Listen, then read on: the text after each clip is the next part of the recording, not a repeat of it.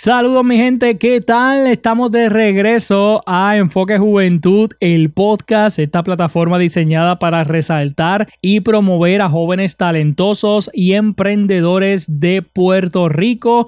Agradecido y contento de estar con ustedes nuevamente en el podcast aquí en Enfoque Juventud. Yo soy Edwin López, fundador de Enfoque Juventud y quiero pedirle disculpas, ¿verdad? Estuvimos varias semanas sin tener contenido en el podcast porque bueno, estábamos resolviendo unos asuntos, estábamos trabajando unas cositas nuevas con enfoque juventud y pues realmente quisimos dedicarnos a eso, pero ya estamos de regreso en el podcast, tenemos nuevas entrevistas que vamos a compartir con ustedes próximamente, más contenido para ustedes. Gracias por darle play a este episodio, gracias por estar suscrito a este podcast. Te invito a que lo compartas con otras personas, lo compartas en las redes sociales, le tire un screenshot a la pantalla de tu celular y lo subas a tus historias en Facebook e Instagram, nos etiquetes como Enfoque Juventud PR para poder seguir regando la voz y que más personas puedan suscribirse a nuestro podcast y puedan escuchar las entrevistas y el contenido que creamos para ustedes, contenido que aporte al desarrollo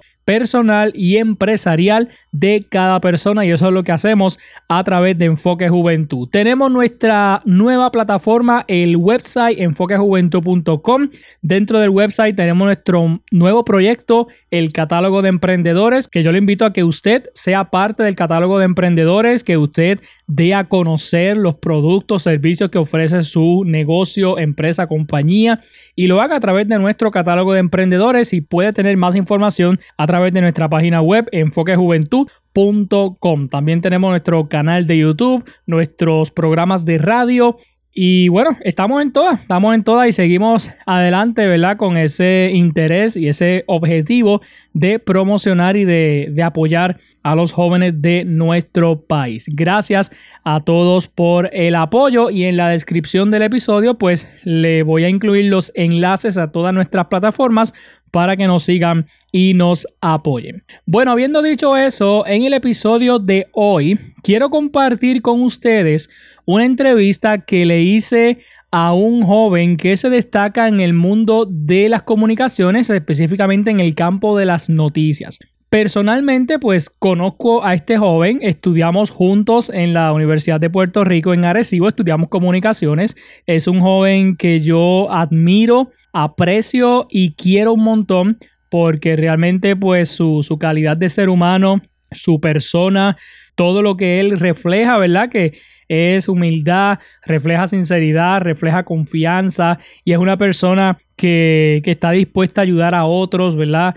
Y bueno, de verdad que es un joven que como les dije, pues quiere un montón, es de Morovis y él pues se destaca en el campo de las noticias. Actualmente está laborando en Tele 11 y también está trabajando en Radio Isla 1320, tiene su propio programa y quise tener la oportunidad de entrevistarlo. Y bueno, en la entrevista pues hablamos un poco sobre lo que es el periodismo, sobre los jóvenes periodistas que se están levantando, esta nueva generación de periodistas que se están levantando en Puerto Rico. Y pues Aparte de eso, hablamos de, otras cositas más y, bueno, de lo que está haciendo él, de los proyectos que tiene. Así que quiero que, que escuchen la entrevista y la disfruten. Él se llama Isaac Javier Rosado Santos del pueblo de Morovis, un joven de 28 años que está aportando valor en Puerto Rico. Así que vamos a escuchar la entrevista aquí en Enfoque Juventud, el podcast. Existe una generación de jóvenes decididos a vencer los miedos e ir a la conquista. Una generación talentosa y emprendedora. Una generación que cuenta con Enfoque Juventud. Enfoque Juventud. Enfoque Juventud. Enfoque Juventud. Enfoque Juventud. Un programa diseñado para aportar al desarrollo personal y empresarial de cada joven. Casa de deportistas, artistas y empresarios. Es momento de que comience Enfoque Juventud, el podcast, con Edwin El Canito López.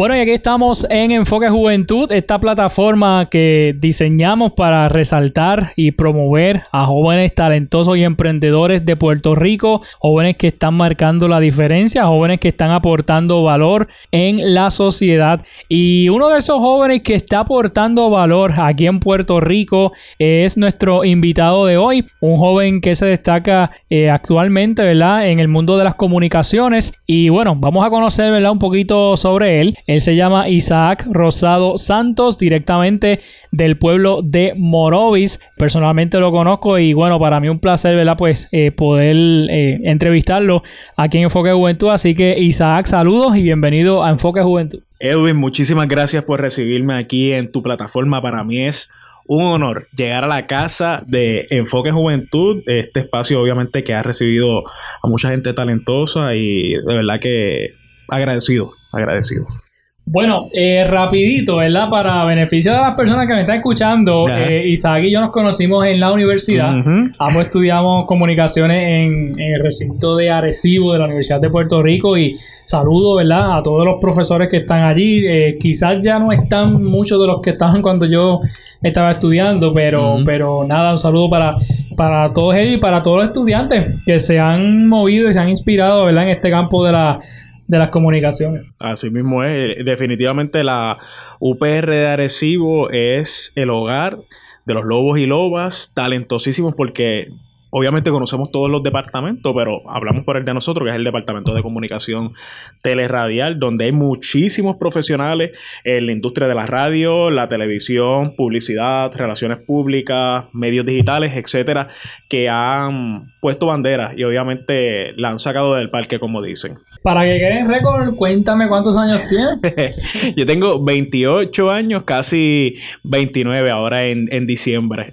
Tremendo, 28 años y del pueblo de Morovis, eh, que eso es, ¿verdad? Centro de la isla, las montañas. sí, es la isla menos, Morovis, orgulloso de ese pueblo que me ha visto crecer, que en definitiva tienen que visitarlo, es lo que estaba diciéndole a Edwin fuera del aire, lo comparo mucho con Utuado porque su gente es bien cálida y obviamente ahí tiene mucho para dar. Bueno, este Isaac, antes de hablar eh, sobre ti como tal, hay algo que me ha llamado la, atención y es que en estos últimos tiempos, meses, eh, hemos visto un resurgir de jóvenes en, el mundo del periodismo. Claro. Este, ahora en, los principales medios televisivos de, Puerto Rico, pues vemos jóvenes destacados eh, en, el periodismo. Y no solamente en, televisión, sino en radios, en periódicos. Eh, ¿Qué te parece, verdad? El hecho de que, de que haya jóvenes que, que quieran hacer buen periodismo en el país.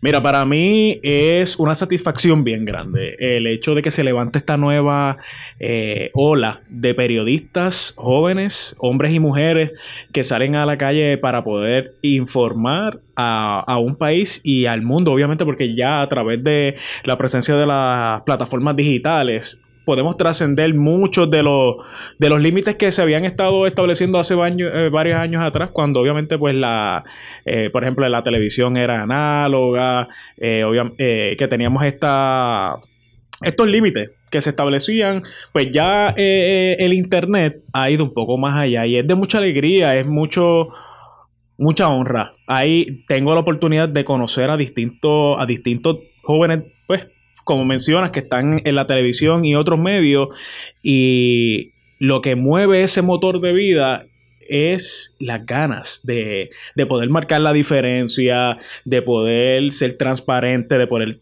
tener la verdad como norte, que es lo más importante dentro del periodismo. Obviamente, esto no, no les resta a, pasadas generaciones. Obviamente, yo siempre he dicho que tenemos que adquirir lo mejor de la vieja escuela, con mucho respeto, y complementarlo con la nueva escuela.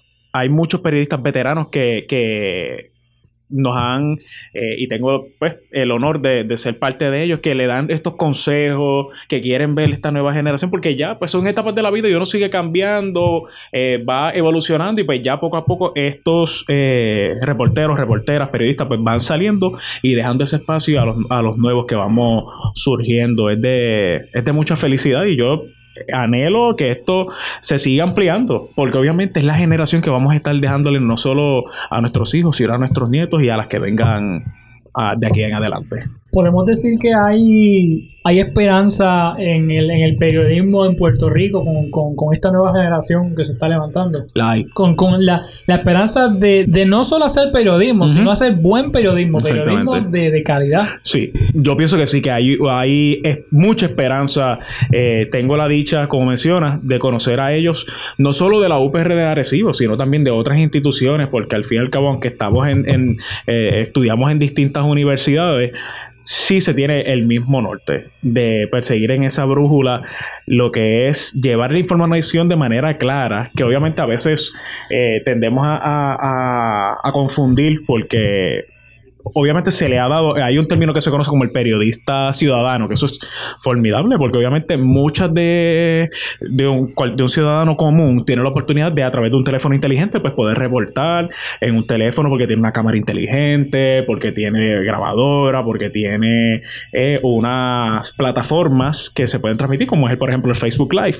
Y eso está chévere porque obviamente necesitamos saber cuál es la voz del pueblo y lo que está ocurriendo, porque obviamente están ahí de primera mano cuando ocurre la noticia, pero al tú tener periodistas ya, obviamente que se educaron, que han adquirido poco a poco unas experiencias que siguen tocando puertas, es importante saber que de esto se trata, de tener eh, la información más veraz y en, el- en el menor tiempo posible, porque es, es un- es, un- es una balanza de poder hacerlo en un buen tiempo, pero también tener un periodismo de calidad. No solo es conseguir una información, el periodista tiene que investigar, tiene que analizar unos datos, tiene que evaluarlo. Obviamente se suple mucho de fuentes que, que complementen ese reportaje que se va a llevar al aire, ya sea, por ejemplo, en un noticiario televisivo que tenemos en las tardes, o si es un noticiario a nivel digital que tiene que ser al momento, pues hay una recopilación bastante interesante, pero sí, hay, hay esperanza porque, como obviamente destaca este programa, eh, la juventud está enfocada en, en hacer la diferencia. Definitivamente. Bueno, eh, Isaac, vamos entonces a hablar un poquito sobre ti para que la gente que nos escucha pues eh, conozca un poco quién es Isaac. sé que estás, ¿verdad?, creciendo en, en- en- este campo de, de las comunicaciones, específicamente de las noticias, del periodismo. Ujú. Eh, cuéntame, eh, ¿cómo, ¿cómo es que surge en, en Isaac ese deseo de entrar al mundo de las noticias? Mira, Edwin, yo desde que tengo uso de razón, eh, desde que estaba en la escuela elemental, siempre me ha encantado hablar. Estar, eh, eh, tomar un micrófono y poder dirigirme a un público. Me acuerdo que cuando estaba en la escuela elemental, Juan Jaime Goyita Viles, allá en el barrio Franques en Morovi, yo hacían todos los lunes una reflexión y, y le tocaba o a cada lunes a un grupo. Obviamente era hasta el grado, hasta el sexto grado. Y cada vez que nos tocaba a nosotros, que yo entré en esa, a esa escuela en el tercer grado, siempre yo quería hablar, quería estar ahí, eh, comunicar a la gente. Y obviamente ahí poco a poco tú ves esta tendencia de, de cómo uno se va involucrando en los medios, porque pues son eh, talentos y, y pasiones que uno tiene que entonces los va trabajando, pues dirigiéndole la carrera del periodismo. Ya cuando fui creciendo en la escuela intermedia, tuve la oportunidad de estar en el taller de fotoperiodismo, que era una plataforma que se trabaja de la mano con la Asociación de Fotoperiodistas, o se trabajaba en aquel momento. Eh, y obviamente, pues lo que hacían era darle a los estudiantes la oportunidad de tomar talleres de fotografía, video, iluminación, eh, redacción de un libreto, eh, proyección ante las cámaras, algo adaptado a los estudiantes porque se trabaja también de la mano con el Departamento de Educación. Estos era un grupo de estudiantes, alrededor de 15 estudiantes, y en ese entonces viajaban al área metropolitana, allá en Atorrey, pa- perdóname, en Puerta de Tierra, era aquello, discúlpame, para que entonces pudieran recibir esos talleres. Obviamente estábamos hablando, los estudiantes salían por la mañana y ya entonces al me- cerca del mediodía tomaban ese, ese taller. Ahí fue entonces creciendo esa pasión, obviamente. Eh, eh, yo estaba en noveno grado, me acuerdo que tuve la oportunidad de participar en una, habían tres, había una competencia que eran de fotografía, redacción y creatividad, porque había que presentar una carpeta y gracias a Dios a nivel isla yo gané, que en ese entonces eran alrededor de 500 estudiantes, ¿sabes? De todo Puerto Rico y, y- y- lo digo con, mucho, con mucha humildad. Pues yo decía, wow, ¿sabes? No puedo, no puedo ni, ni creerlo. En el grado en el grado 10 tengo la oportunidad también de formar parte de este proyecto. Y obviamente pues ya en una escuela superior con nuevos compañeros. Ahí entonces eh, ya yo sabía que yo quería estudiar comunicaciones. Pero eh, ya cuando uno llega a cuarto año en ese momento pues tenía unas lagunas no sabía qué estudiar. Y obviamente pues me incliné en aquel momento porque no, no tenía la, la conciencia de cuán importante era la decisión que tú ibas a tomar como eh, sobre los estudios que tú ibas a estudiar a nivel universitario. Obviamente, pues yo sé que muchos jóvenes también han estado en esta posición porque, pues, por X o Y razón no se no se tiene la, orientación completa de hacia dónde tú te quieres dirigir y demás. Obviamente esto ha ido cambiando y ahora se le dan unas pruebas a los estudiantes. Y, ya entonces tienen una idea mucho más clara, están las casas abiertas en estas instituciones universitarias. Pero cuando yo entré a la universidad, yo entré por ciencias de cómputo. Yo, y agradecido por la oportunidad, porque obviamente a través de un programa que se llamaba el Programa de Servicios Educativos, la UPR de, de Arecibo, pues le daban a uno la oportunidad de poder conocer la institución completa antes de comenzar el semestre en agosto. Tú ibas en junio, se seleccionaban unos estudiantes y tú eh, eh, ibas ya conociendo eh, el proceso completo. Nada, yo agradecido y, me gustó, pero yo sabía que eso no era lo que quería estudiar y lo identifiqué a la suelta. Ya yo, yo tomaba clases de programación y yo dije, espérate, esto no es lo mío.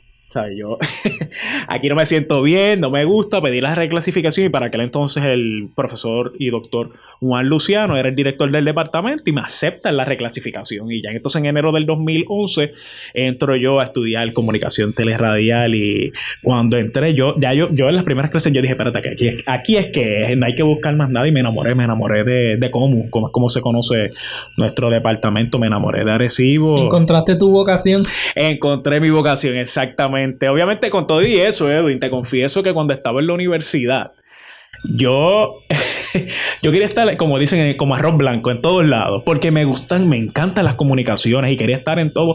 Por eso no me incliné en una área específica. Obviamente, ¿sabes? Porque muchos de, nuestros compañeros, obviamente, eh, se inclinan, por ejemplo, voy con televisión y radio, o voy entonces con, con cine, o voy con multimedia solamente. Pero yo no, yo siempre, yo me acuerdo, nada más el, el programa, aparte de todas las clases de concentración que tomábamos en aquel momento, tú tomabas eh, tres, o cuatro electivas de concentración y yo pues, quise tirar la casa por la ventana y me tomé, me tomé nueve electivas de concentración.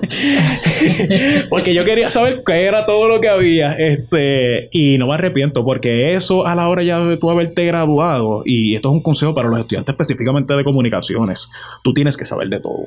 No te, aunque tú tengas, te inclines por una, que eso está súper chévere tienes que aprender de todo porque en el medio es tan diverso que tú te encuentras con muchos escenarios y siempre lo aplicas. De una forma u otra lo aplicas y pues ahí fue que entonces te tuve todo ese bagaje para decir yo quiero ser un comunicador, yo quiero ser periodista y yo quiero ser reportero. Así que. Excelente. Casi siempre en las universidades, cuando llega el momento de, de coger la práctica, eh, muchas veces ocurre que entonces los estudiantes, al coger la práctica, pues eh, se quedan trabajando, ¿verdad? Donde cogieron la práctica o surgen otras puertas, otras oportunidades.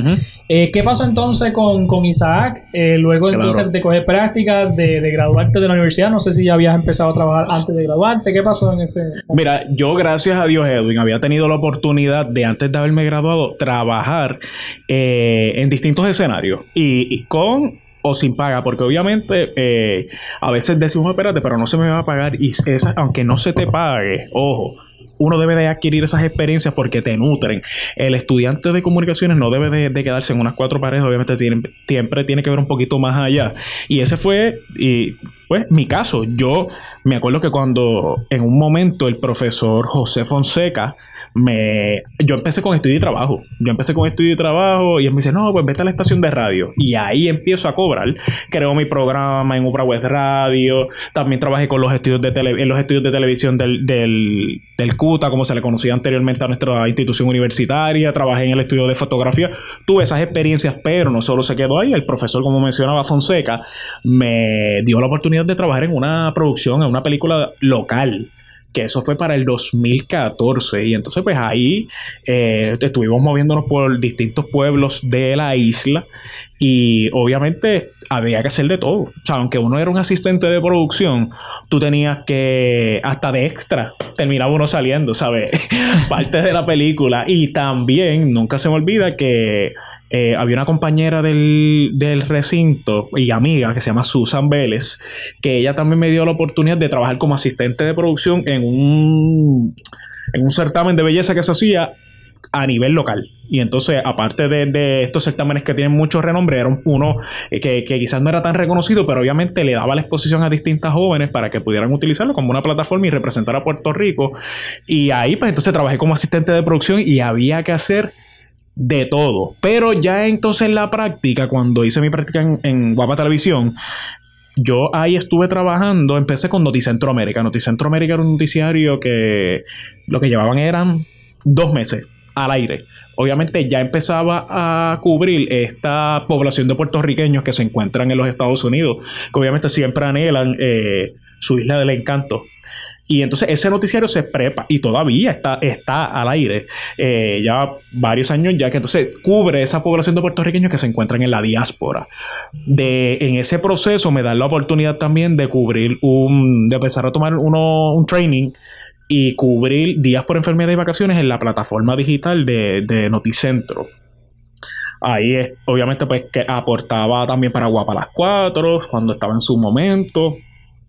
Y eh, pues me, me, pagaban sin haberme graduado todavía. Yo tuve la oportunidad entonces de recibir ese incentivo económico por, por, pues, por mis labores, pero entonces ya cuando me graduó aparece una oportunidad en una agencia de noticias del área metropolitana, donde pues estuve varios meses también y pues, ya entonces, esa fue mi primera experiencia como eh, profesional graduado de las comunicaciones. A partir de ahí, pues entonces ya eh, después estuve con el taller de fotoperiodismo nuevamente, pero ya no como estudiante, sino como tallerista, que es como se le conoce, que es quien da entonces esas clases porque ya había, me había educado y tuve la oportunidad de impactar jóvenes de Vega Baja, de Vega Alta, de Corozal.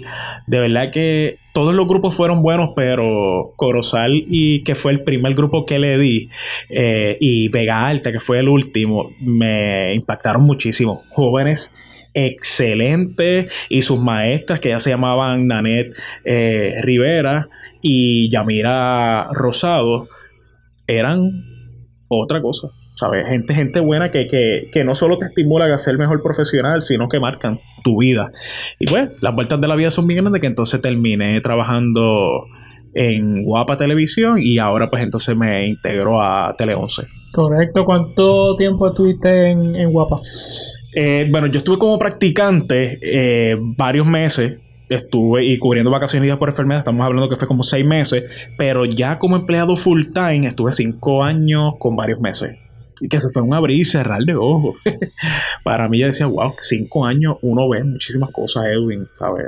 ¿Y eh, trabajabas de cerca al, al, campo de las noticias en, en Guapa? Sí, yo trabajaba, mi, mi, posición en Guapa Televisión era ser productor de internet eh, para el departamento de noticias. Eso es una plataforma pues, a nivel digital que obviamente tú trabajas, tú estás, tú te ubicas en la redacción de noticias y obviamente trabajas de la mano con la mesa de información, con los productores y productoras, con los reporteros. Es todo ese material que sale al aire, además de otras noticias que rompen de como un última hora a nivel local e internacional, pues se trabajan para nuestra plataforma para que entonces todos esos seguidores y televidentes que recurran a nuestras redes sociales y busquen ese material, pues ahí lo tengan. Así que sí, era de primera mano con, con el departamento de noticias. Perfecto. Entonces, eh, trabajando en Guapa, eh, te surge la oportunidad también de, trabajar en, Radio Isla 13B. Ajá, exactamente. Eso para mí ha sido, oye, Guapa siempre fue un sueño.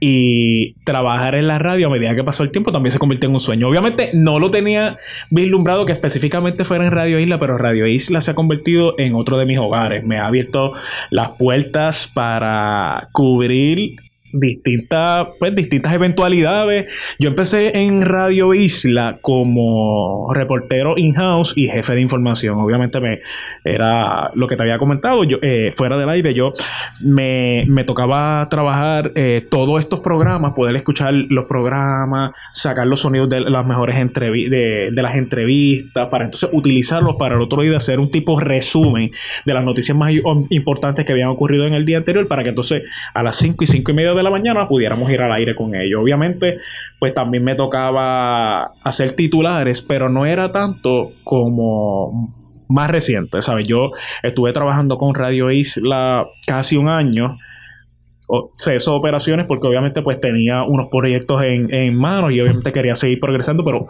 tan reciente como este año, eh, ellos vuelven y se comunican y me dan la oportunidad de eh, trabajar lo que son los titulares y la redacción de los mismos. ¿Sabes? Yo escribo titulares eh, cada a las y 35 y a las y 50 de las 3, las 4 y las 6 de la tarde. Y entonces, pues, en ese momento que estaba con los titulares nada más, que obviamente quizás para alguien puede ser, pero es algo un poco más sencillo. Las vueltas de la vida son tan grandes que en un momento hace varias semanas atrás eh, ocurrió la tormenta Grace y la producción dice, mira, vamos a trabajar un programa de última hora ¿quieres conducirlo tú? Y yo no lo voy a ni creer porque yo había trabajado una... había hecho programas radiales a nivel universitario, pero nunca a nivel profesional. Y dije, pues vamos para adelante. Y lo hicimos y de ahí entonces surge la oportunidad de mi programa que entonces ahora lo tengo por Radio Isla 1320 que se llama Cuentas Claras. Pero quiere decir entonces que has experimentado lo que es televisión y lo que es radio. Sí. Que a pesar ¿verdad? de que tiene que ver con las comunicaciones, con noticias, pero son dos plataformas totalmente diferentes. Totalmente, Edwin. Mira, eh, cuando uno no lo sabe hasta que uno llega, cuando tú te topas y tú dices, wow, quizás tú piensas que, eh, mucha gente quizás piensa eh, que la radio es un poco más limitada y no, la radio trasciende fronteras de tal manera que mucha gente te escucha, que mucha gente está al pendiente. Obviamente, ejemplo de ello fue en el huracán María, ¿sabes? Después que tumba todos los medios de comunicación, que lo único que se quedan son emisoras de, radio al aire, eh, fue el recurso principal donde se comunicaba todos los boricuas de la diáspora buscando eh, eh, pues tener algún tipo de información sobre sus familiares. Y ahí sabemos la importancia tan vital que es la radio. Oye, sin restarle a la televisión, porque la televisión también obviamente tiene un elemento a su favor que lo ha tenido por muchos años, lo que pasa es que ahora mismo eh, la radio ha incursionado en ello y es el elemento visual, la, la, el mayor por ciento o de, de, importancia según estudios que se han hecho en televisión es la imagen. Y obviamente, pues es algo, es algo que le da mucho peso, por eso son producciones bien trabajadas, se, se elabora un contenido y, y, elementos tanto gráficos como a nivel de escenografía, de los talentos periodistas, reporteros, reporteras, para que entonces le llegue a la gente. Y aunque son distintos y trabajan de la mano, de verdad que ambos cumplen con una función bien importante dentro de la sociedad. Claro que sí. En el caso de, de, Radio Isla, ¿verdad? que, he visto que, por ejemplo, cuando, cuando tú estás laborando allí, pues tienes también la, la, cámara, que como tú dices, pues la radio ha incursionado también en lo que es la imagen a través, ¿verdad? Pues de las plataformas digitales. Sí, eh, y a mí me alegra. Obviamente lo que pasa es que tenemos una evolución de medios y, y muchos habrán quedado sorprendidos cuando llegaron las redes sociales, si lo vemos desde ese punto. Las redes sociales quizás parecían algo nuevo, pero para los medios de comunicación era o te adaptas o desafortunadamente pues se queda uno atrás porque es otro, otro ángulo que uno cubre también gente y que, que lo tiene ahí presente y que puede agarrarle y que, y, que lo utilizas tú como un tipo de cross promotion, ¿sabes? Para que se puedan promocionar tú al aire a tu plataforma y de la plataforma al aire o viceversa, ¿sabes? Eh, juega, un papel bien, bien vital esa, esa combinación y, y obviamente hay que darle paso a ellos, porque si no, pues uno se queda en lo mismo y no, no debe de ser así. Uno tiene que abrirse a, seguir evolucionando, a seguir creciendo. Claro. Eh, Isaac, ahora produces tu programa que se llama Cuentas Claras a través de Radio Isla. Eh, cuéntame, ¿verdad? ¿Qué, contenido hay en el programa? Este, ¿Cómo es esa parte de preproducción del programa? Porque muchas veces este, la gente puede escuchar el programa en la radio, pero antes de que el programa salga al aire, hay toda una producción corriendo. ¿Cómo, ¿Cómo, es ese proceso? Así mismo, mira, Edwin. La. Obviamente, eh, eh, me río porque todo puede parecer bien bonito y no es que tenga, y no es que sea nada malo, todo lo contrario, es súper satisfactorio la experiencia de producir. Lo que pasa es que requiere de mucho tiempo y hay que darle cariño si tú quieres que salga un buen producto. Obviamente, eh, la producción que tú y yo sabemos, pero que quizás pues eh, quien no está involucrado dentro de los medios de la comunicación desconoce, uno tiene que sentarse a trabajar unos temas. Uno tiene que saber cuál es el giro que le va a dar al programa, ya sea diario o semanal o bisemanal, dependiendo de, de cuál sea la circunstancia. Tú trabajas unos contenidos que tú quieres llevarle a radio escucha, ya sean temas que estén ahora mismo en la actualidad corriendo o temas que se le deba de dar eh, un seguimiento tú empiezas a coordinar estas entrevistas, empiezas a, a, generar obviamente una fuente, una lista de contactos para tú poder eh, buscar esos recursos que se te van a estar, eh, que van a estar participando de tu programa, ya sea eh, políticos, exper expertos de como profesionales de la salud, ahora mismo que hemos visto con la pandemia, tenemos líderes comunitarios y tenemos la denuncia de un pueblo, entonces tú vas a empezar a coordinar esas entrevistas. Eh, obviamente se le asignan unos, unos horarios, en mi caso, por ejemplo, yo empiezo en mi primer bloque dura alrededor de 20 minutos y ahí yo tengo dos entrevistas, que quizás uno dice, wow, dos entrevistas, pero el tiempo vuela. Sí, vuela en la radio y vuela en la televisión, se va muy rápido y obviamente uno tiene que aprovechar cada segundo porque es importante. En mi caso, yo coordino dos entrevistas empezando, obviamente siempre me gusta que ambos temas sean de importancia para el pueblo, eh, que, que, tengan, que se sientan impactados, que puedan extraer no solo información, sino que se puedan educar y que puedan entonces eh, eh, adquirir algún tipo de, beneficio. Ya en el segundo segmento, pues entonces se trabaja un reportaje con uno de los compañeros de la emisora y de ese reportaje se trabaja una reacción, que también es una entrevista. Y el último segmento, pues entonces es un espacio que se da a exponer a jóvenes eh, y personas, mejor dicho, eh, cualquier persona que haya emprendido antes o después de la pandemia y que entonces también se mencionan y obviamente abundamos para que el pueblo pueblo puertorriqueño pueda conocerlo, pero también cuidarlos. Estos tesoros, esta, como le digo, estas joyas de nuestra isla del encanto, que son lugares turísticos, pero que quizás han pasado por debajo del radar porque no se, han, no se le ha dado la promoción que merece. Y, y recalco, obviamente, que los cuidemos porque eh, esto es lo que tenemos. ¿Saben? No, no vamos a, a veces.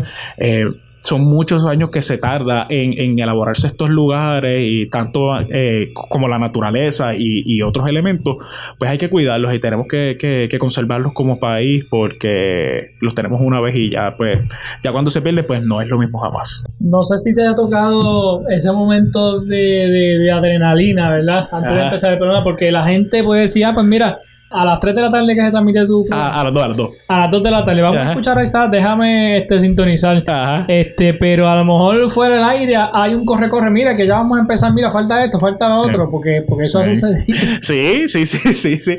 Mira, yo, yo tengo la cuando uno empieza a tener este espacio como como un conductor de un programa y lo sabes, tú no tienes una responsabilidad bien, bien grande con el pueblo, con el pueblo, con tu audiencia y con cualquier otra persona que se interese en el programa o en la plataforma.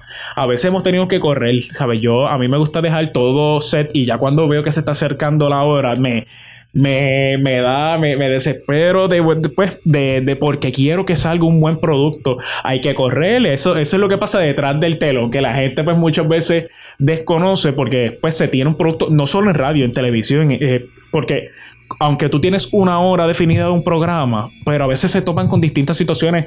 El recurso le pasa una situación y te tiene que cancelar o te tiene que postergar la entrevista. Eh, uno tiene que entonces decir, espérate, tengo que tener un plan B, ¿sabes? Y hay que correr. Pero la adrenalina y la emoción que uno tiene, tú dices, espérate, vamos a solucionar porque siempre, eh, por lo menos en Arecibo, siempre nos enseñan hay que hay que solucionar el problema, ¿sabes? O la situación, como decía Fonseca. este, y de un ejemplo de ello fue la misma que, que la mencionábamos. Eh, Anilín Díaz siempre nos enseñaron que uno no puede quedarse estancado en, el, en, lo que está ocurriendo, en la situación que, fue momentánea, que te está poniendo un, obstáculo en tu producción o en el proyecto que tú tengas. No, no, no, no. Vamos a aprender a identificar las soluciones y vamos a actuar de manera rápida para que esto pueda ocurrir y el público no se tiene ni que enterar. Usted lo resuelve y, y vamos para adelante, pero sí, pasa, pasa y hay que... Es, es, es, chévere, es chévere solucionarlo porque ahí es que tú sabes, tú dices, espérate, vale la pena lo que yo le quiero llevar a mi gente y ellos no merecen menos. Qué ¿Qué satisfacción siente Isaac eh, al hacer su trabajo o, al finalizar tu programa de radio, ¿verdad? En este caso, eh, ¿qué, es lo que, es lo que provoca satisfacción en, Isaac? Mira, Edwin, eh, cuando tú terminas tu programa, y, vuelvo y digo, lo, sabes tú también porque eh, nos da esta emoción de que la gente te diga, ah, mira, te escuché, ah, pero me enteré esto de tu programa, ah, espérate, pero mira, pero eh, yo no sabía esto que está ocurriendo y me, y me enteré por, por, tu plataforma y tú dices, wow, uno a veces piensa, uno, uno a veces se le olvida, pues por la, misma, con el, la misma concentración que tú tienes y estar haciendo esa hora o el tiempo que, que estés trabajándolo, uno se desconecta. Pero cuando tú caes en tiempo nuevamente y tienes y ves la cantidad de personas que tú impactas de manera positiva, porque eso es lo que queremos dejar, o sea, queremos un país informado, educado, que también tenga estas buenas noticias, que refresquen, eh, porque obviamente a veces pues, desafortunadamente lo que se le da cobertura, pues es lo que se le conoce como los hard news, que es las noticias más fuertes, eh, policíaca, política, los crímenes, exacto. Pues quizás pasa por debajo del radar muchas cosas buenas, pero no, también ocurren. Yo siempre que termino el programa, mi satisfacción es saber que así sea una persona que tú estés impactando de manera positiva, eso es lo que vale. Eso es lo que uno tiene siempre presente. Y digo una porque, pues, de, manera humilde, pero son muchas, son muchas, porque el, eh, cuando tú haces un buen producto y lo llevas a tu gente, lo llevas a la audiencia, lo llevas a quien está ahí sintonizando, ya sea por eh, la radio AM o por, o, pues, por las redes sociales, tú dices, wow, me escribieron, eh, eh, tuvieron esta información al momento, le llegó y al tener continuidad también, que entonces sigue generando y, creciendo tu audiencia, pues tú dices, valió la pena. Valió la pena y, y, y, y es lo que te motiva semana tras semana o día tras día eh, a querer ser el mejor persona, a querer ser el mejor profesional y a querer impactar, a que otros también se entusiasmen y muevan sus, sus fichas y, y lleguen a donde deben de llegar. Quiero hacer un comentario, ¿verdad? el, periodista, pues, ¿verdad? Siempre debe ser parcial al momento de, dar la noticia. Claro. Pero llega un momento en que el periodista, ¿sabes? Tiene que identificarse con el pueblo. El, pueblo sufre unas necesidades, hay unas situaciones que pasan en el pueblo con el gobierno y el periodista, que ahí es cuando entonces yo digo, mira, el, pueblo se conectó con el periodista o, viceversa, el periodista se conecta con el pueblo, el pueblo se siente identificado y entonces ahí es que dicen, no, yo a mí me gusta escuchar a Isaac porque Isaac escucha al pueblo, porque Isaac se identifica con el pueblo. Que en ese sentido, pues yo creo que el que el periodista es parcial con la noticia, el periodista pues informa al pueblo lo que está pasando, pero más allá de informar, pues tiene que haber como una, como, una conexión con el pueblo. Totalmente. Eh, cuando esta profesión de ser periodista no eh, hay, un mal concepto que se ha ido promoviendo y ser periodista no es todo glamour. No es lo bonito y, no es que sea una mala profesión. El ser periodista es ser un servidor público.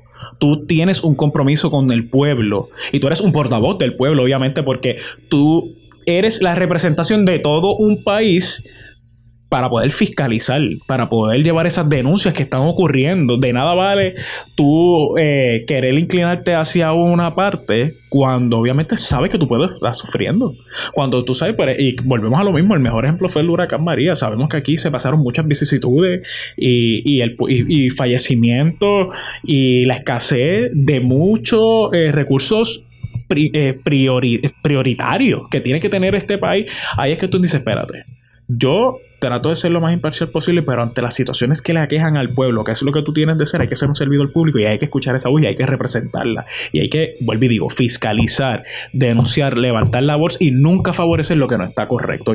Tú como, como periodista tienes una gran responsabilidad y hay que saberla llevarla. Es dura, es una profesión bien fuerte porque tiene duros golpes, pero como mencionábamos tan reciente como la pasada pregunta, la satisfacción de tú poder levantar esa voz, de tú cumplir una misión, de poder conseguir los recursos que se necesitan, de denunciar situaciones que desafortunadamente eh, ocurren en este país, tanto con figuras públicas, con políticos, etcétera. O sea, cuando hay algo que se está haciendo mal, eso no debe de ser tolerado. Y hay que, obviamente, hablar siempre con la verdad, siempre, siempre, siempre. Y lo repito porque tú tienes que identificarte con, con siempre ser bien transparente. Tu transparencia y tu palabra son tu carta de presentación. Si uno no tiene una transparencia y una palabra siempre donde está la verdad, no tienes nada. Porque eso es lo que te va a definir y ese siempre va a ser su norte. Ser una buena persona, tener siempre la verdad de la mano, ser transparente y ser el portavoz del pueblo. Ahí no hay que buscar más nada. Oye, ¿sabes? Eh, recordando cuando entré al CUTA, ¿verdad? Ya en, eh, a la Lupra, yo tomé historia de, radio y televisión con Nereida Feliciano. No sé si, Fíjate, si cogiste clase con él. Fíjate, no, ahí me tocó con Fonseca, me acuerdo. este, con, con Fonseca yo, yo cogí este, programación. Ah, súper. Pero, pero quería mencionarte que, por ejemplo, Nereida en los exámenes ella nos daba preguntas de bonos sobre noticias actuales del país. ¿Y por qué lo hacía? Para obligarnos a nosotros a, leer, a leer el periódico, enterarnos de lo que está pasando en, el país. Claro. Eh, en, tu caso, ¿verdad? ¿Cómo haces o, qué tiempo sacas quizás para leerlo, para ponerte al día con lo que está pasando en el país? Porque pues, un periodista no puede venir a improvisar o, sacarse algo de la manga, ¿verdad? Sino que, tiene que, tener claro qué es lo que está pasando en el país para, para entonces informar, pues, ¿sabes? saca entonces tiempo para, leer, para, buscar qué es lo que está pasando. Claro. Yo siempre por las mañanas, siempre me encanta sacar el espacio y leer los distintos periódicos que tiene nuestro país.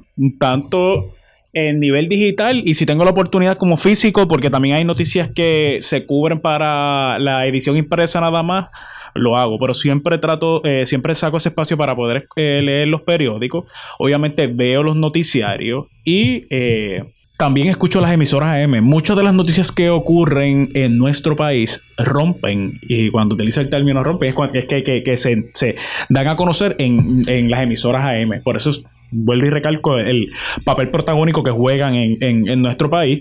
Una persona informada, la información es poder cuando tú eres una persona informada, tú tienes el derecho de defender ideales y de defender las posturas y obviamente de poder enfrentar las irregularidades con la verdad. Y obviamente es siempre, es importantísimo informarse, leer, y no solo leer de lo que está ocurriendo en el momento, leer sobre nuestro pasado, porque muchas veces hay que recurrir a casos anteriores, a historias que han pasado hace uno o varios años atrás.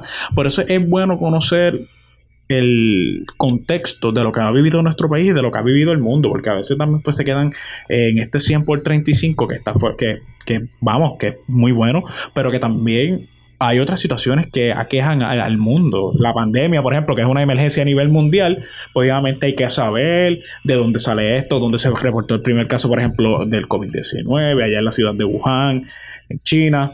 Pues tener ese, esa información de tu mano es, vital y no solo como comunicador, sino como, como ciudadano. Uno debe de saber qué es lo que enfrenta nuestro país. Yo sé que pues como uno escucha en la calle, no veo los noticiarios porque tienen noticias negativas, pues está bien, tiene un punto, pero hay que saber qué es lo que ocurre, porque siempre la información es la que nos va a llevar a defender, a movernos y a poder entonces hablar con base y fundamento de lo que tú ya has estudiado a través de esos datos. Excelente.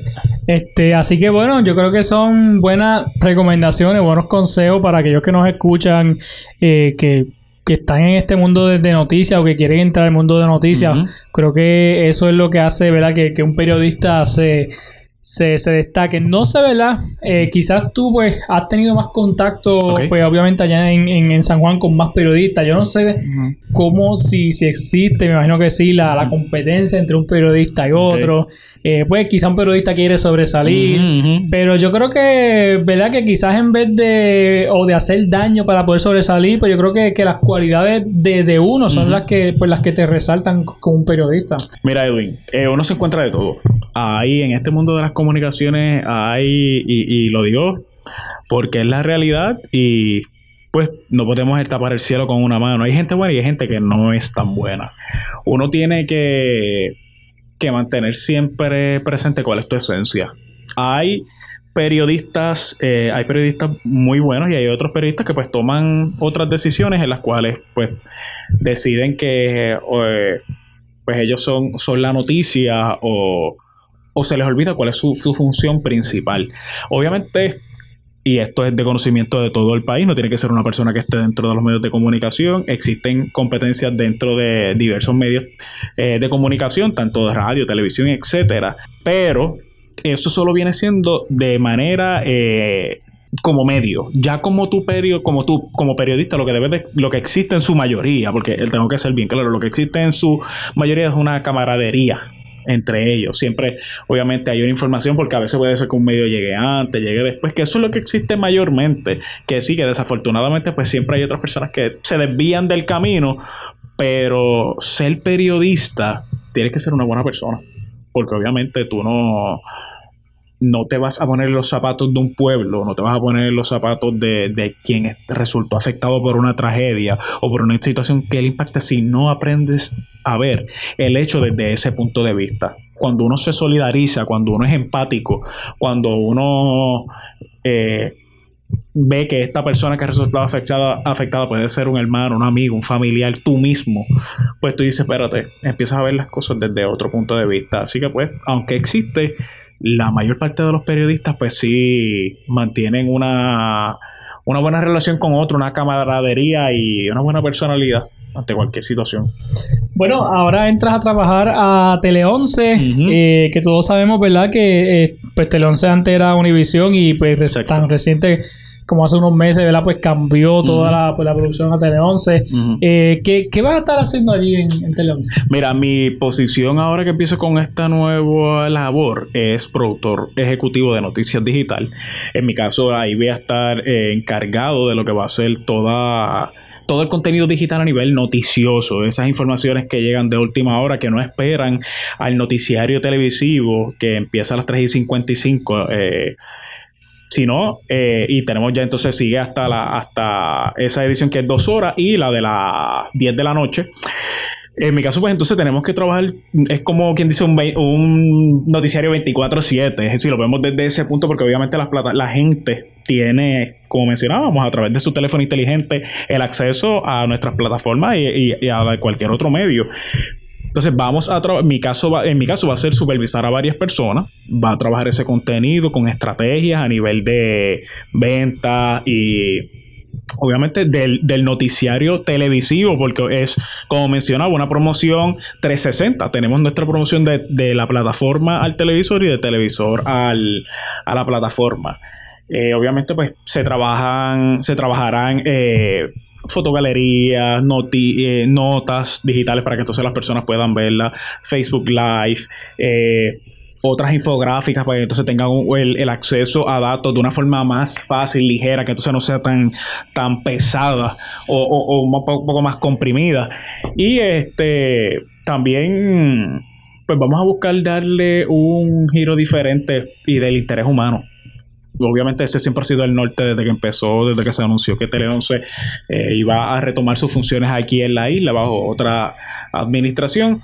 Pero eso es lo que vamos a estar eh, ofreciéndole al país. Obviamente un contenido distinto que atienda al interés humano, que busque el sentir del pueblo y que entonces tengan tan fácil como a través de un teléfono celular o a través de una computadora, pues ese toda esa información que ellos que, que, ameritan y que tienen que tener para que entonces pues puedan continuar su diario y para que se mantengan al pendiente de lo que ocurre. ¿Y vas a continuar tus funciones en Radio Isla? En efecto, sí, voy a estar en Radio Isla también.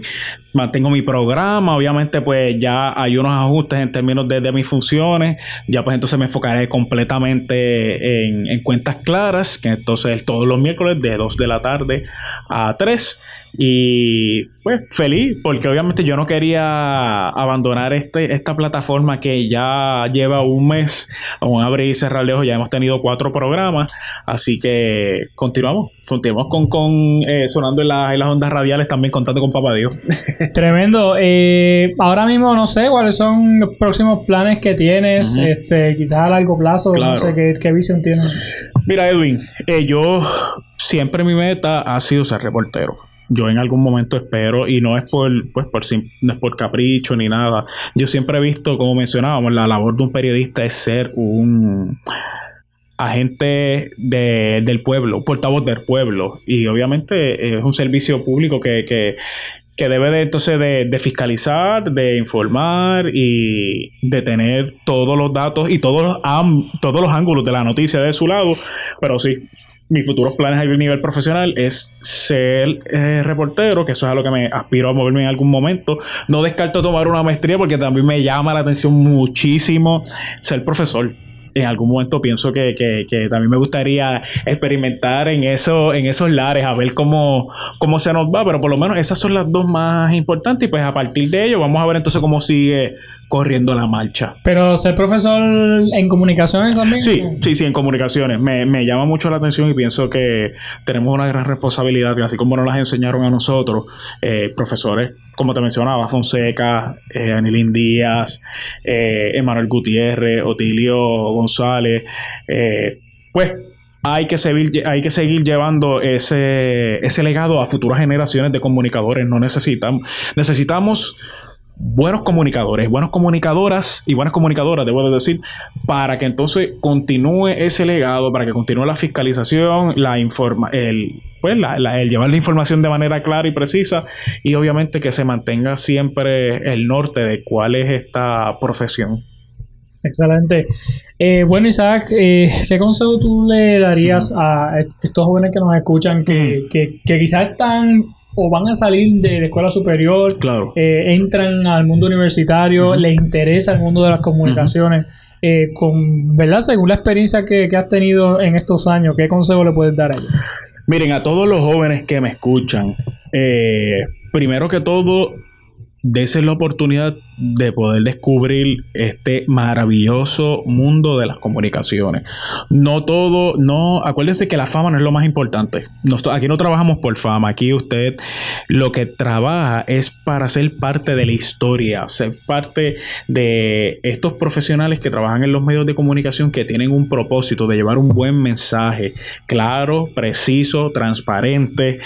Eh, infórmense busquen todas las todos los detalles, lean los periódicos, escuchen las emisoras AM, escuchen los noticiarios y vean los noticiarios, empápese del tema. Te, traten también, eh, que esto fue algo que yo hice, un ejercicio que hice cuando empecé la universidad y, al pasar de los años también visitaba. Empiece a identificar cuáles son los medios que más a usted le llaman la atención y visítelo coordine eh, recorrido para que ustedes se empape y vea el tema.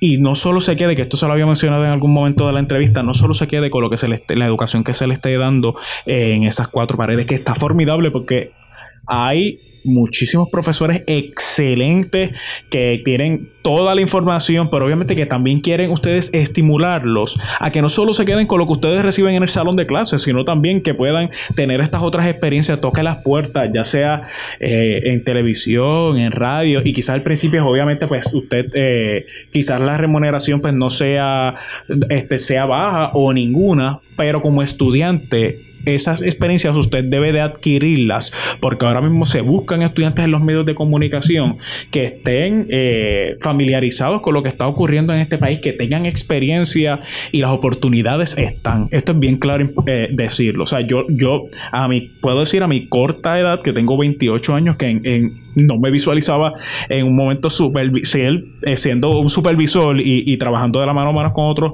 compañeros, pero desde ese punto de vista como un jefe, pues sí se puede lograr. Usted puede cumplir sus metas, pero tiene que mantenerse enfocado, tener disciplina, ser responsable y obviamente tratar cada oportunidad como si fuera la única. Como si fuera la única que tendrá por el resto de su vida, que aunque no va a ser así, pero tiene que darle mucho cariño y tiene que mantener siempre una, buena personalidad. Uno tiene que mantener esa, esa esencia que, que lleva a uno como boricua y, como hijo de cada de estos 78 pueblos que tiene la, isla del encanto. Pero eh, el, el, boricua así, así es donde se, así es como se reconoce y así es como debe de continuar. Así que nada, es una combinación de todos esos elementos y de no quererse más que nada, de escuchar a quienes lleven años en los medios y de siempre tener presente que la responsabilidad que usted tiene en sus manos es bien grande y debe de continuarla para que entonces podamos formar no solo un país o un pueblo mejor, sino un mundo entero mejor. Excelente. Bueno, Isaac, antes de despedirnos, vamos a hacer algo rapidito. Claro. Eh, tengo un segmento de preguntas rápidas. ¿Ok? eh, solamente para, para conocer los gustos de Isaac. perfecto, perfecto. para que la gente que nos escucha, pues, pues conozca un poquito más a Isaac. Claro que sí, cuéntame. Perfecto. Eh, como son preguntas rápidas, te voy a dar dos opciones y escoge Ok. una. Ok. eh, ¿Qué más utiliza Isaac? ¿Android o iPhone? iPhone, ¿Películas o series? serie, ¿Pizza o pasta? eh, pasta, ¿Hamburgers o tacos? eh, hamburger, ¿Facebook o Instagram? Instagram, ¿Playa o piscina? eh, playa. ¿Leer un libro o escuchar un podcast? Ay, wow, qué difícil. Este, eh, un podcast. Muy bien. ¿Ver tele? Te voy a hacer esta pregunta, no sé si, si la vas a contestar. Vamos, vamos para adelante. ¿Ver televisión o escuchar radio? Ay, mamá. Que esa yo creo que es la más difícil y sería una combinación de las dos, pero este, ay Dios mío, no me quiero, no me quiero. Uh, dividido para las dos. Es la única que no puedo par- ir- especializarme. Sí, sí. Para que te curen salud. ah, sí, también. ¿Comunicarte por llamada o texto? Llamada. ¿Comer mantecado en vasito o en barquilla? En Marquilla. ¿En el cine, popcorn o dulce? Eh, popcorn. Eh, ¿Canción y artista favorito? Eh, wow, me encanta muchísimo, pero Joseph Fonseca me fascina y en canción, ah, ahí está difícil, pero hay muchas. Hay muchas, no tengo un específico, pero por lo menos en artista sé que de mis artistas favoritos es Joseph Fonseca. Eh, ¿Viajar por todo el mundo sin poder regresar a Puerto Rico o nunca salir de Puerto Rico? Ay, mamá. Diantre, qué fuerte. Pues sabes qué, tengo que decirlo. Quedarme siempre en Puerto Rico. Porque aunque uno tiene la oportunidad de poder recorrer el mundo y conocer otras culturas, no hay nada como la isla del encanto. Este país es único y es una isla bendita. Definitivamente, y yo concuerdo contigo ahí. Yo, yo me quedaría también ahí. Eh, descríbete en tres palabras. Ok. Eh, wow. Mm, diantre. Siempre uno eh, tiene la capacidad de describir a la gente de su perfección y uno es bien difícil. Ajá. Pero tengo que decirlo. Eh, organizado, carismático y, y, y con, y, con, y con el mayor de los respetos voy a decir esto. Porque mucha gente dice que, que no concuerda con lo que voy a decir, en el sentido de que digo humilde, porque eh, uno escucha por ahí y dice, ah, no, pero una persona que es humilde no dice que es humilde. pero lo que digo, yo soy bien sencillo, bien sencillo y de verdad yo me gusta que la gente eche para adelante y soy una persona que le gusta conocer otras personas, que se superen, que alcancen todo lo que quieran, no me gusta la negatividad y por eso digo que soy más, más que sencillo también, eh, más que humilde, pero sencillo. Eh, ¿Ver Netflix o YouTube? Netflix. Eh, ¿Qué haces en tu tiempo libre? Que no tenga que ver con noticias, ni radio, ni televisión. Claro que sí. Me encanta el turismo interno. Me fascina el chinchorreo y viajar. De verdad que creo que son tres de, mi- de mis pasiones. Me encanta, me encantan esas tres específicas. De las tres, es una mezcla entre viajar, pero creo que turismo interno. Me encanta conocer a mi isla. Isaac, si pudieras tener un superpoder, ¿cuál sería? La, ay, Dios mío.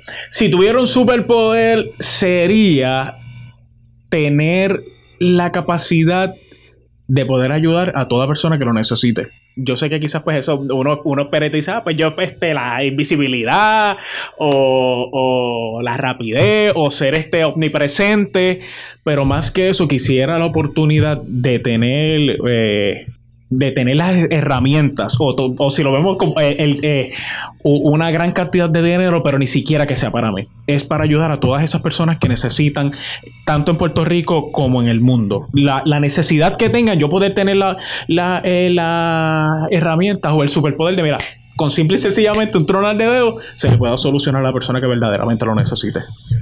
No sé si, si tengas que pensar, porque a veces hay personas que tienen que pensar esta pregunta. Eh, si tú fueras a producir un reportaje en televisión que tratara sobre la vida de Isaac, ¿qué título llevaría ese reportaje? Fíjate, te- esa te tengo la respuesta y la voy a decir porque hace poco la estaba hablando con mi novia Y es que siempre hay una historia que contar. Esa frase me encanta y es por el hecho de que yo no soy, yo no soy la persona que más experiencias ha vivido. Obviamente tenemos nuestros viejos que con mucho cariño y respeto llevan una vida, ya sea 70, 80, 90, 100 años y mucho, o, mucho, o mucho más, que han tenido la oportunidad de vivir diferentes eventos eh, históricos, tanto como país como el, mundo. Pero sí le pondría, eh, siempre hay una historia que contar porque desde que tengo uso de razón siempre me ha encantado poder conectar con la gente, poder escuchar a la gente y poder contar sus historias. Eh, pues ahora a nivel profesional como periodista, pero sería eso, el siempre hay una historia que contar porque me encantaría que las experiencias vividas por este servidor impacten a otras personas y demostrarles que, que por ejemplo, en mi caso, yo a mucha honra y de Morovis, eh, un hijo de, la isla menos, mucha gente me decía, no, este, vas a tener que necesitar una pava para llegar a los medios de comunicación. Y con mucho esfuerzo, sudor y sacrificios, he llegado a donde yo he querido y he alcanzado poco a poco cada una de mis metas porque querer es poder y cuando uno se mantiene siempre, como te mencionaba, con esos valores que llega uno desde el hogar, con esa esencia, con esa personalidad, que yo no me creo ni más ni menos que nadie. Yo siempre soy el mismo, quien, me, quien conoce a Isaac Javier Rosado Santo y tú que has tenido la oportunidad, que eres mi hermano eh, de, acá del pueblo, de, de la ciudad del Viví, sabe la, lo que uno enfrenta. Y yo quiero que otras personas me escuchen y puedan entender de que no hay límite, de que uno puede alcanzar todo lo que tú deseas siempre y cuando le pongas dedicación, le pongas empeño, le pongas responsabilidad y sobre todo que, que te mantengas siempre con, con un norte bien definido, que se puede. No hay, no. La juventud no está perdida, Edwin. Y esto lo. Eh, desafortunadamente, muchas personas de diferentes edades, no quiero ser este. Pues no quiero segmentarme a, un, rango de edad. Dicen, no, la juventud está perdida. La juventud no está perdida tenemos un país que se está levantando a través de la plataforma de Enfoque Juventud, lo hemos visto, y así todavía faltan historias por contar porque tenemos una generación que se está levantando y de que está haciendo frente por esta patria. Así mismo es. Eh, Isaac, ¿hay algo de ti que la gente no sabe y se sorprendería si se enteraran de ¿A nivel profesional o, personal? ¿O personal? Hay que la gente no sepa de ti. Bueno, Isaac Javier Rosado Santos. Es Quizás eres pintor, cantante, ¿no? bueno, bueno, yo no canto nada. Me encanta, fíjate, me encanta cantar, pero no canto nada de bien. Así que, pues, en ese sentido, pues yo es para los míos nada más. Me encanta el karaoke, pero este, te confieso que yo soy una persona que le encanta estar educándose y de aprender y recientemente empecé a tomar unos cursos eh, de lenguaje de señas porque me encanta, eh, pienso que la comunidad sorda ha sido una población que ha sido este, marginada. Y no debería de ser así. Obviamente una persona que tiene una discapacidad eh, auditiva, ya sea a nivel profundo o parcial, que es como se le conoce dentro de la comunidad de sordos.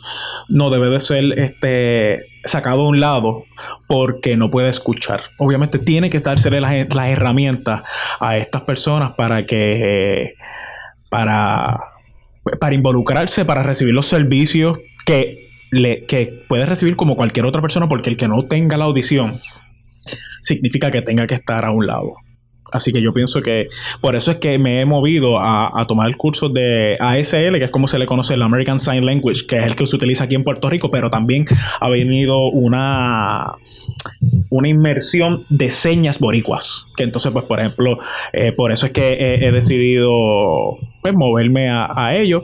Y nada, sueño frustrado que no hubiese que no tuve el talento porque pues Dios me ha, premiado con otras cosas. Siempre hubiese querido ser este yo digo pero estoy relajando esta forma jocosa de ser el, bailarín del grupo de merengue. Y si no hubiese sido pues este periodista me hubiese encantado ser maestro. O eh, agente eh, o más bien este como un tipo de turistólogo, algo, no sé si es el término correcto, este, pues una persona que promueve el turismo aquí en la isla, obviamente, porque me encanta mi país y pienso que hay una, una como dije, una generación de jóvenes que se está levantando y que a pesar de indiscutiblemente de, de las situaciones que tengamos como pueblo, quiere hacer la diferencia. Así mismo es. Bueno, finalmente, Isaac, si, si tú pudieras darle un consejo a Isaac Rosado del pasado, este, ¿qué, ¿qué, tú le dirías? Wow. Mire, a el Isaac de hace varios años atrás, le hubiese aconsejado que, que su momento fue, su momento fue bien duro. Todo lo que, lo que vivió, pero que no se desanime, que no trate de cambiar quién es. Pues por, por, las mismas modas del momento, porque a veces no decimos, ah, espérate, yo no estoy, no soy cool porque no tengo esto, porque no soy aquello, pues no. O sea, que no pierda su esencia y que no pierda quién fue, porque siempre va a valer la pena. Y, y ahora que se lo digo, que yo ya, eh, Javier Rosado Santos, que tiene 28 años, me visualizo, me, dijiste, hiciste esa pregunta y me, y me, me acordé, hice un viaje a mis años de escuela intermedia, que pues, que fueron buenos, que obviamente uno, ese proceso de, adolescencia es, es, un poquito cuesta arriba, pero que, que no se desanime, que mantenga siempre quien es porque va a valer la pena y en un futuro va a entender que la formación que le dieron sus padres, que la formación que le dieron su familia y, y la fe que se le inculcó, eh, va a distinguirlo al crecer y con mucha humildad lo digo, eh, va a valer la pena. Tremendo. bueno, pues eh, Isaac, este, para mí es ha sido una alegría, ¿verdad? Poder eh, verte, este, como dije al principio de la entrevista, ¿verdad? Pues Isaac y yo eh, pues nos conocimos en la universidad, compartimos mucho allí. Y obviamente, pues, quizás la distancia, ¿verdad? Porque obviamente, pues yo estoy acá en, en, en Utuado, tú trabajas en, en, en, la zona metropolitana. Claro. Pero, pero qué bueno, ¿verdad? Que esa amistad ha continuado Claro y, sí. y de verdad que me alegra mucho haberte, haberte visto hoy, haberte saludado. Gracias. Y nada, te felicito, ¿verdad? Por lo que estás haciendo, porque sé que eres, eh, eres de ese grupo de jóvenes que está aportando valor en la sociedad y en, tu caso, ¿verdad? Pues en el mundo de las comunicaciones. Así que nada, te deseo el mayor de los éxitos, que sigas triunfando y sabes que, que aquí hay cariño siempre. Yo lo sé, Edwin, agradecido nuevamente con esta oportunidad. De verdad que la gente debe de darse la oportunidad y apoyar plataformas como es ese Enfoque Juventud, porque obviamente marcan la diferencia y, y deben de, de trascender mucho más a lo que ha alcanzado, que gracias a Dios, y me alegro un montón, ya son miles de personas que siguen este proyecto, pero debe de llegar a, a, a a- todos los rincones del mundo porque lo bueno lo luego debe de compartirse y debe de siempre mantenerse como una prioridad porque a veces se destacan cosas negativas cuando no, cuando somos más los buenos y cuando hay proyectos como este. Así que para mí es un honor, gracias por la invitación y tú sabes que hay cariño del bueno, que se te quiere un montón y que te deseo lo mejor siempre. Gracias, gracias. Eh, la gente que nos escucha, que quieran seguir a Isaac en las redes sociales, Claro ¿cómo sí. pueden conseguirte? Mire, mis redes sociales ahora mismo eh, son, eh, aparezco así como Isaac Rosado Santos. Próximamente ya eh, contando con Papá Dios, y lo- eh, dentro de poco vamos a estar habilitando una plataforma que sea solo de cuentas claras para que entonces puedan ahí ver el contenido no solo de mi programa, sino también otros proyectos que voy a estar trabajando por Isaac Rosado en Facebook, Instagram y próximamente ya tenía una cuenta de Twitter, pero está un poco, pues este, la, le tiene un poco en el abandono, así que voy a estar abriendo una, una nueva también para, para conectar con ustedes. Entonces, Cuentas Claras sale también a través de Facebook, que la gente puede verlo. Sí, cuentas claras sale a través de Facebook Live. Eh, obviamente por el, el Facebook, eh, el fanpage de Radio Isla 1320 se queda ahí. Eh, No solo, sabe, no solo sale al aire en ese momento, dejan el programa para que quien no lo pudo sintonizar de 2 a 3 de la tarde, pues lo pueda eh, conectar y escuchar en cualquier momento y desde cualquier lugar, porque gracias a Dios hemos tenido eh, audiencias de Puerto Rico y de Estados Unidos, que pues estoy bien feliz con eso. Bueno, pues Isaac Rosado Santos del pueblo de Morovis. Hace varias semanas estuve por allá en Morovis en el Festival de Cuatristas y Trovadores. Estuve por allí, di el viajecito para allá. Qué bueno, qué bueno, Edwin. Tú sabes que Morovi es tu otra casa. Allí siempre vamos a, estar y, a quienes pues no, no hayan tenido la oportunidad de, visitarlo, pues con los brazos abiertos, créanme que no se van a arrepentir. Hay, hay muchas cosas lindas, eh, estampas a nivel de naturaleza, restaurantes, eh, distintos pues elementos turísticos como son el sistema de cuevas cabachuelas, entre otros que usted lo va a pasar súper bien. Así que nada, amigos, síganos en las redes sociales. Isaac eh, Santos Rosado. Isaac Rosado Santos. Este, así que nada, síganlo. Y bueno, como bien mencionamos al principio de la entrevista, hay esperanza eh, en, en, Puerto Rico cuando vemos jóvenes que se están levantando día a día, jóvenes como Isaac y como muchos otros que están haciendo la diferencia. Ya saben que a través de nuestro proyecto Enfoque Juventud, pues destacamos a esos jóvenes que, que aportan valor, esos jóvenes talentosos, emprendedores que, ¿verdad? Que, quieren marcar la diferencia, que quieren crecer. Y nada, usted yo le invito a que, los apoye. Ya sabes, síganos a nosotros en todas las plataformas de Enfoque Juventud para que sigan apoyando a estos jóvenes que se están levantando día a día, aportando al desarrollo económico de Puerto Rico. Esto fue Enfoque Juventud, el podcast con Edwin El Canito López. Búscanos en todas las redes sociales, plataformas de podcast y en YouTube como Enfoque Juventud PR. Si deseas contactarnos, enfoquejuventudpr.com. Será hasta, la próxima.